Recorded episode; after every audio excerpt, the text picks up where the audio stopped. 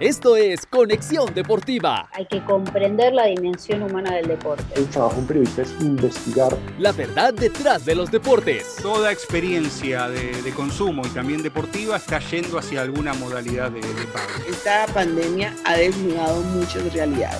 Conversaciones desde diferentes puntos de vista. No hay nada más riesgoso que ser muy parecido a otra oferta. En Colombia ser deportista es muy difícil. Conexión Deportiva. El impacto de los congresos y los eventos académicos de la industria deportiva ha creado el escenario perfecto para mostrar la evolución y desarrollo de todos los modelos de negocio que giran alrededor del deporte. En los últimos 10 años, tanto el marketing como el desarrollo de los medios de difusión de contenido ha cambiado la forma como las personas consumen los deportes y ha aumentado la interacción entre los atletas y las audiencias. Hoy tendremos a una emprendedora que dirige el World Football Summit, uno de los congresos más importantes de la industria deportiva, el cual ha aumentado la interacción entre todas las partes que se involucran en la industria. De Rolos Media Group, soy José David Zavala, bienvenidos a Conexión Deportiva. La bienvenida para todos. Hoy en Conexión Deportiva estamos con Marian Otamendi, líder del World Football Summit y con grandes expectativas para poder conversar. Marian, ¿cómo has estado? ¿Cómo va todo? Muy bien, estupendamente. Un saludo desde Madrid, España. Bueno, comencemos. Marian, ¿cómo va la actualidad del World Football Summit actualmente? Pues actualmente ya nos hemos recuperado de lo que fue nuestra quinta edición, que la celebramos a finales de septiembre en el Wanda Metropolitano de Madrid. Entonces, bueno, pues el proceso siempre es el mismo. Una vez que concluyes un evento, tardas del orden de cuatro o seis semanas en, en cerrarlo, hacer el, el debrief, lo que ha salido bien, las áreas de mejora, lo que ha salido mal, por qué ha salido mal y, en fin, todo lo que es la gestión de, del post-evento y ya estamos muy ilusionados preparando lo que será nuestra sexta edición que tendrá lugar, estrenamos sede y es que nos vamos a la ciudad de Sevilla. Así que estamos, estamos encantados. En principio estaremos ahí los próximos tres años y bueno, pues supone un reto para nosotros porque hasta entonces siempre la edición europea se había realizado en Madrid. Pero bueno, pues uno tiene siempre que salir de su zona de confort Sevilla es una ciudad fantástica, tiene muchísimo atractivo turístico, a los extranjeros les encanta y tiene muchísima tradición futbolística, con lo cual pensamos que, que hemos elegido un destino inmejorable. Turismo deportivo, impacto y generación de nuevas expectativas para la ciudad de por sí. Y Marian, ¿cómo nació el Congreso? Pues World Football Summit pertenece a la empresa Nexus. Eh, Nexus es una empresa que se dedica a todo lo que es aceleración de procesos comerciales, apertura de mercado. Y entonces, bueno, acudíamos a muchos eventos internacionales, también a ferias internacionales que se desarrollan en España, y a través de una persona que trabajaba entonces con nosotros, porque ahora trabaja con la liga, pues detectamos que no había ningún congreso en España que aglutinara y que fuera el punto de encuentro de la industria de, del fútbol aquí en España. Eh, industria del fútbol que mueve el 1,4 del Producto Interior Bruto, con lo cual tenía ya la entidad para tener su propio, su propio congreso, su propio encuentro.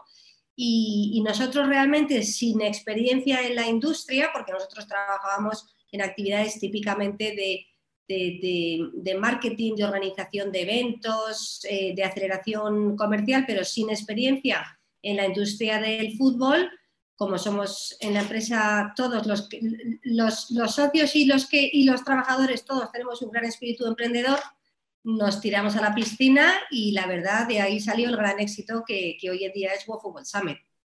Excelente y poderlo escuchar. ¿Y cómo es esa estructura? Porque es importante mostrarla y hablarla. ¿Cómo es la organización que ustedes hacen para un congreso? Porque obviamente va a cambiar mucho de Madrid a, Sevilla. Pues sí, eh, digamos que un poco la estructura del Congreso o del evento siempre es la misma. Tenemos un Congreso, un, lo que llamamos el escenario principal, donde se tratan los temas de mayor relevancia del fútbol. Y para ello tenemos un consejo asesor que nos ayuda a identificar esos, esos temas relevantes. E, y, y una vez identificados los temas, pues hacemos el matchmaking con los mejores speakers del mundo, porque al final siempre tienen que ser los mejores, para que sea novedoso, informativo eh, y sea un contenido de, innovador, digamos. Pero luego tenemos también una zona expo donde las empresas, los clubes de fútbol, las fundaciones de los clubes de fútbol o las universidades presentan sus productos y servicios, lo que viene a ser una feria clásica. Y luego tenemos otros dos escenarios donde eh, las empresas sí que, porque claro, en el escenario principal es contenido puro, ¿no? Tú puedes hacer referencia a una solución que tú aportas, pero tenemos que ir siempre al contenido. Pero pensamos que, claro, hay que dar también espacio para que las empresas cuenten sus casos de éxito, sus activaciones con clubes de fútbol. Y entonces para eso tenemos dos escenarios donde se desarrolla pues todo eso, lo que es propiamente ya un poco más comercial. Y obviamente todo ello aderezado con un grandísimo networking, porque al final nosotros nos definimos como el punto de encuentro de la industria del fútbol. Ha dicho nosotros que somos el Davos de la industria del fútbol, no sé si lo somos todavía, pero desde luego nos encantaría serlo en el futuro. Y eso tiene mucho que ver con eh, el ser capaces de generar eh, muchas interacciones entre nuestros asistentes de forma que se conozcan, hagan negocio, Mm, compartan ideas, esa parte del networking es una parte fundamental de World Football Summit. Muy importante y muy interesante poder ver esto, porque obviamente la industria deportiva y, y específicamente el deporte más grande que es el fútbol necesita espacios de conversación y generación de networking para que siga creciendo y se vaya generando una interacción mucho mejor entre todas las partes, empresas, deportistas, managers y demás. Y con base en eso, vemos que el fútbol tiene mucho impacto actualmente, es mucho más globalizado, es mucho más desarrollado e involucra mucho el marketing y la gestión deportiva. Sin embargo, se está perdiendo esa pasión y la gente se está alejando del deporte como tal. ¿Cuál es tu pensamiento acerca de esto? Bueno, es que yo no, no, no, sé si tengo tan claro que se estén alejando. Eso es lo que se dice, efectivamente, que, que hay desafección por parte de los jóvenes, ¿no? Pero yo creo que más que desafección hay nuevas pautas de consumo. Digamos que el, antiguo fan eh, que pueda ser mi padre de ir al campo con los amigos, tomarse un bocadillo, quizá eso sí que esté cambiando, pero claro, si pensamos en la oportunidad que representa más allá de los asistentes a los estadios, que obviamente son absolutamente necesarios, y hemos visto durante la pandemia que el fútbol sin público le faltaba algo que nunca lo habíamos pensado, ¿no?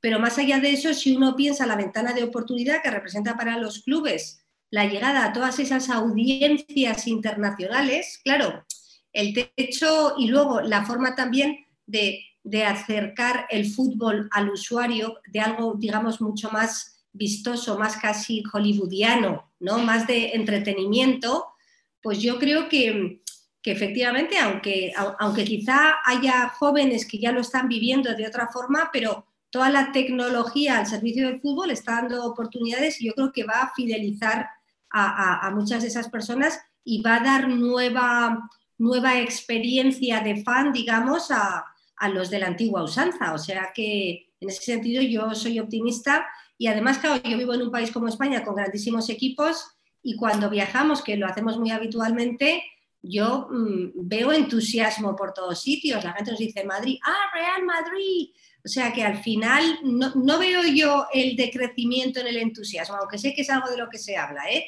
pero no, no lo tengo tan claro.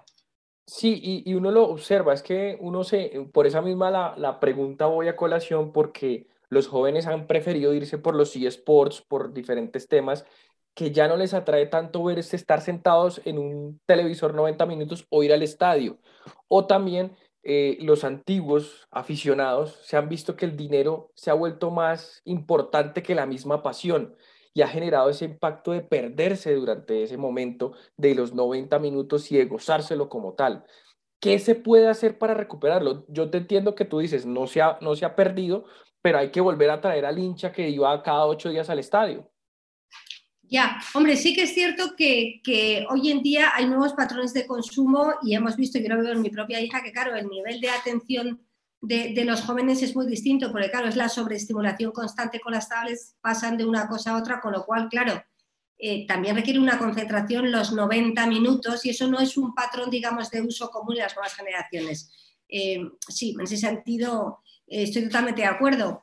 Pero bueno, si, uno piensa también los eSports, la integración que pueden tener con los clubes tradicionales, eh, y, los nuevos formatos que van a ir naciendo. Obviamente, eh, bueno, eso por un lado. Luego, con respecto a, la parte del negocio, yo siempre digo que sí que es cierto que, muchos románticos dicen ya el fútbol no es lo que era, ahora todo es dinero. Bueno, pues es que al final, eh, si uno piensa desde el punto de vista práctico, uno es hincha de un club y querría tener a los mejores jugadores. Y para tener los mejores jugadores tiene que tener más ingresos, porque si no, no puede optar a ellos. O sea que al final creo que esos románticos están luchando una batalla perdida, porque por otro lado, toda la profesionalización que se, está desarrollando en, el fútbol, pues también está repercutiendo en, mayor espectáculo y eso a su vez pues fideliza más, ¿no? O sea que es, no se sabe muy bien qué era antes, el huevo o la gallina, ¿no? Sí, y, eso genera mucha controversia porque digamos el tema de la Superliga generó demasiado problema tanto en, España como en los países restantes que querían involucrarse en esto. ¿Y cuál es tu pensamiento a futuro del fútbol? Porque es, tanto que está creciendo en dimensiones que uno no esperaba que puede parar de un momento a otro y se vio afectado como tal en la pandemia. Claro, sí, pero bueno, al final el fútbol se vio afectado en la pandemia como se, vieron todas las industrias. Fíjate, nosotros mismos, World Football Summit, teníamos tres ediciones que hacer ese año y se cancelaron las tres. O sea que, y luego, después de todo, pues el fútbol volvió antes que, otros sectores, pero como comentábamos antes, pues sí se ve el impacto que tiene el fútbol sin, eh, el fútbol sin espectadores, ¿no? Y bueno, ha sido un impacto económico en el sector como en el resto de los sectores, pero bueno, yo creo que se está solventando bien. Desde luego en España los clubes se están recuperando y ya tienen previsión de, pasar a negro, muchos de ellos el año que viene, algunos ya están incluso, o sea que, que yo soy optimista en ese frente. Bueno, ahora vamos para un ping-pong, una pregunta, una respuesta. ¿Cómo te involucraste en la industria deportiva?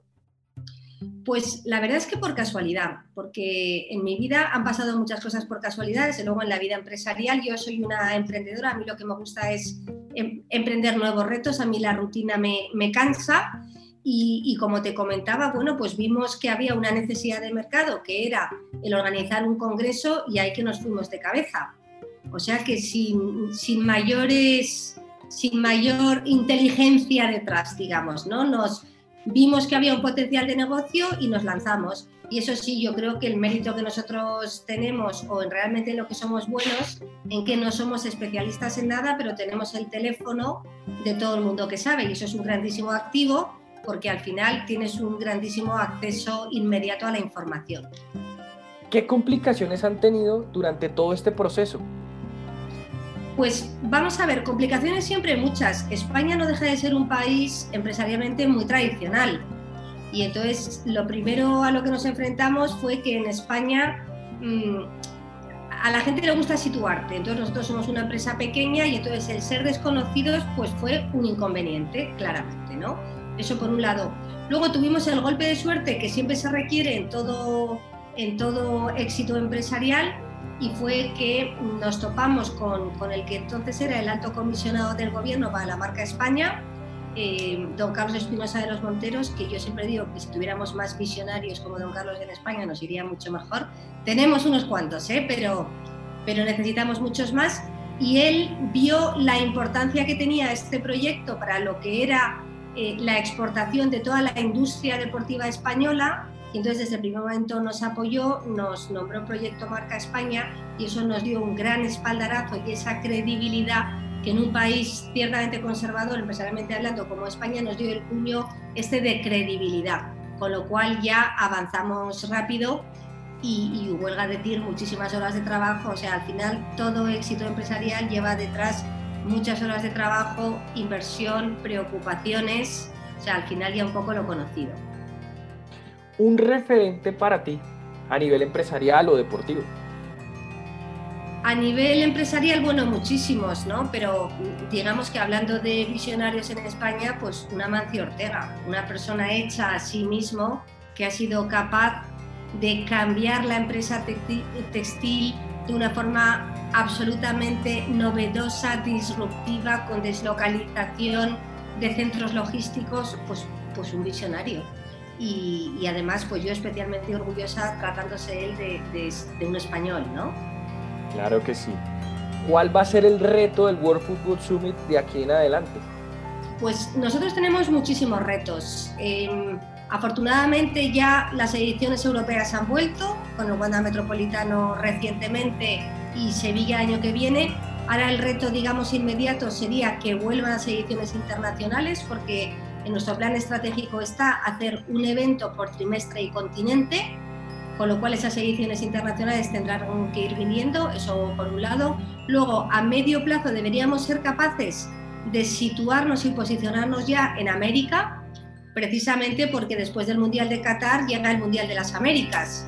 Y nosotros, además que tenemos esa vinculación especial ¿no? con nuestros, vosotros que sois primos hermanos nuestros, pues tenemos que ser capaces de, conseguir irnos para allá.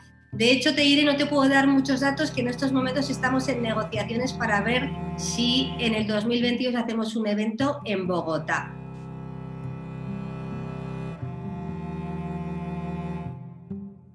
Excelente escucharlo y obviamente Conexión Deportiva estará dispuesto a colaborarles en lo que necesiten.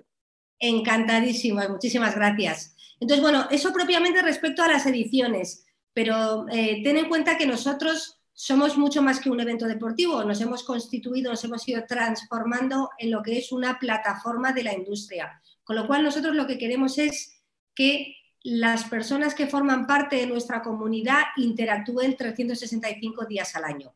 Para eso se está actualmente desarrollando esa tecnología, de forma que, que uno no tenga que esperar a un World Football Summit para interactuar con la industria o abrir nuevos mercados, sino que pueda hacerlo todos los días. Al final nosotros, por nosotros todos los días pasan muchísimas peticiones, solicitudes, preguntas y queremos formalizarlo y canalizarlo en negocios concretos que se desarrollen todo el año. Digamos que ese es nuestro mayor reto.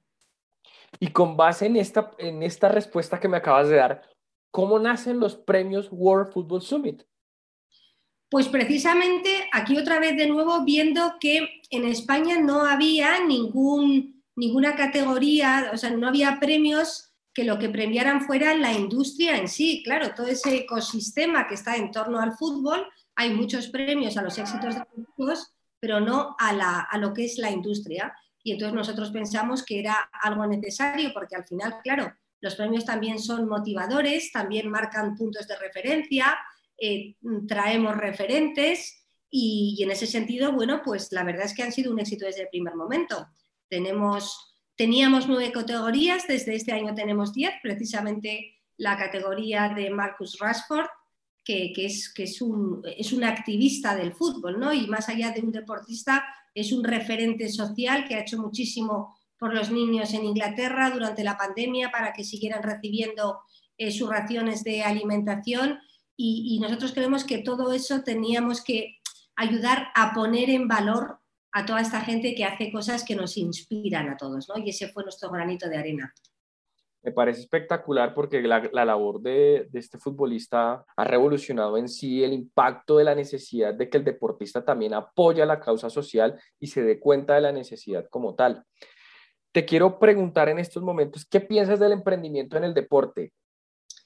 Bueno, yo creo que el emprendimiento es necesario en cualquier ámbito de la vida. De hecho, los, emprendedores aportamos mucho porque más allá de generar empleo, pues aportamos nuevas formas de hacer cosas, unas más innovadoras, otras menos. Yo siempre digo que yo reivindico también la figura del emprendedor que hace las cosas muy bien. No, no tienes que ser Mark Zuckerberg, no tienes que ser un unicornio, no tienes que crear una tecnología disruptiva. Yo yo mm, admiro muchísimo a tantísimos emprendedores que todos los días levantan su persiana y, se dejan la piel, ¿no? En hacer las cosas mejor, en, dar mayor servicio.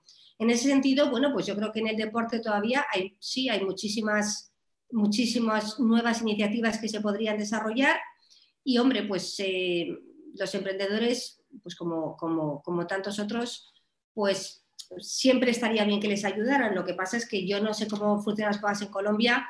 En, España se financia poco el emprendimiento. Sí, es lo mismo, es, un poco complicado. Se abren puertas, pero es muy peleado porque pues hay muchos sectores y, y los espacios se van dando a medida que tú vayas creciendo y se genere un impacto real de lo que tú realmente quieres mostrar. Claro, efectivamente.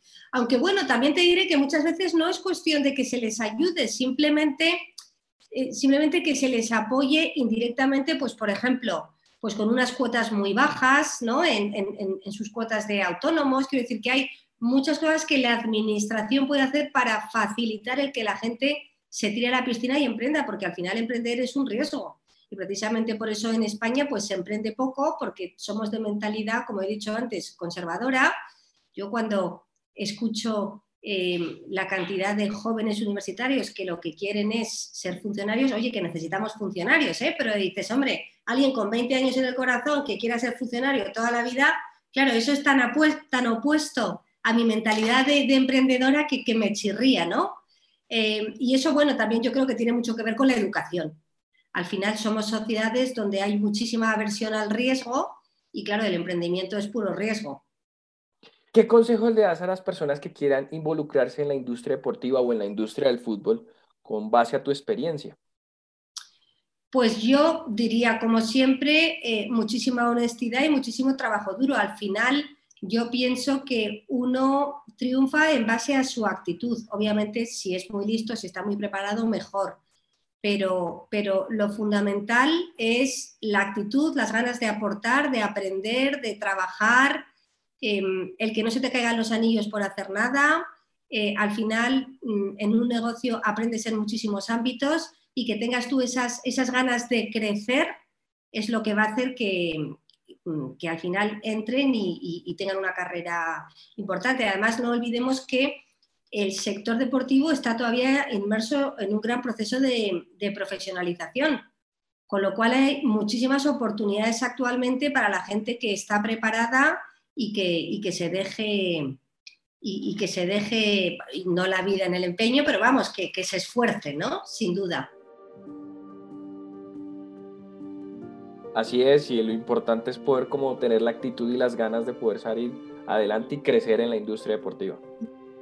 Por último, Mariam, y para concluir, ¿qué se debe hacer para mantener la pasión de, del aficionado por el fútbol o traer más de su espíritu joven al deporte más grande del mundo?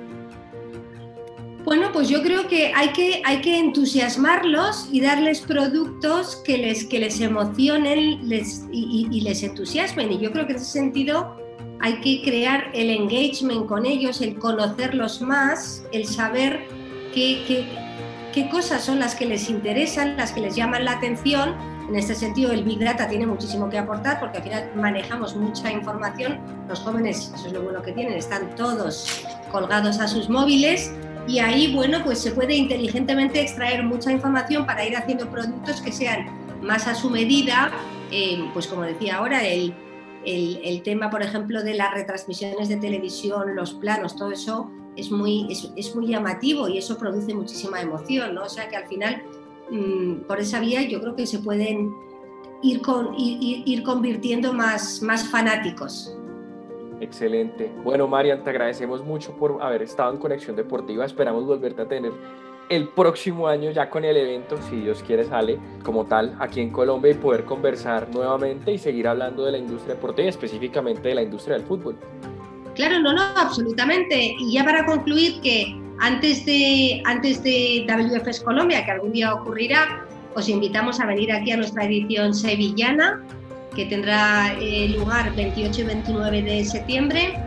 Y luego deciros también que estrenamos, bueno, estrenamos nosotros, no, España estrena nuevo embajador eh, de España en Colombia, que, es un gran futbolero, don Joaquín de Aristeli. O sea que ahí te lo dejo por si en algún momento le queréis entrevistar. Claro que sí.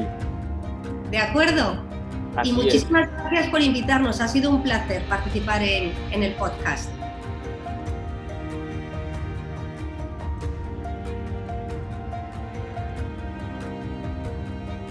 Conexión Deportiva y la Universidad del Rosario los invitan al curso Marketing y Gestión Deportiva en Colombia y América Latina, del 6 al 17 de diciembre. Toda la información en www.urrosario.edu.co.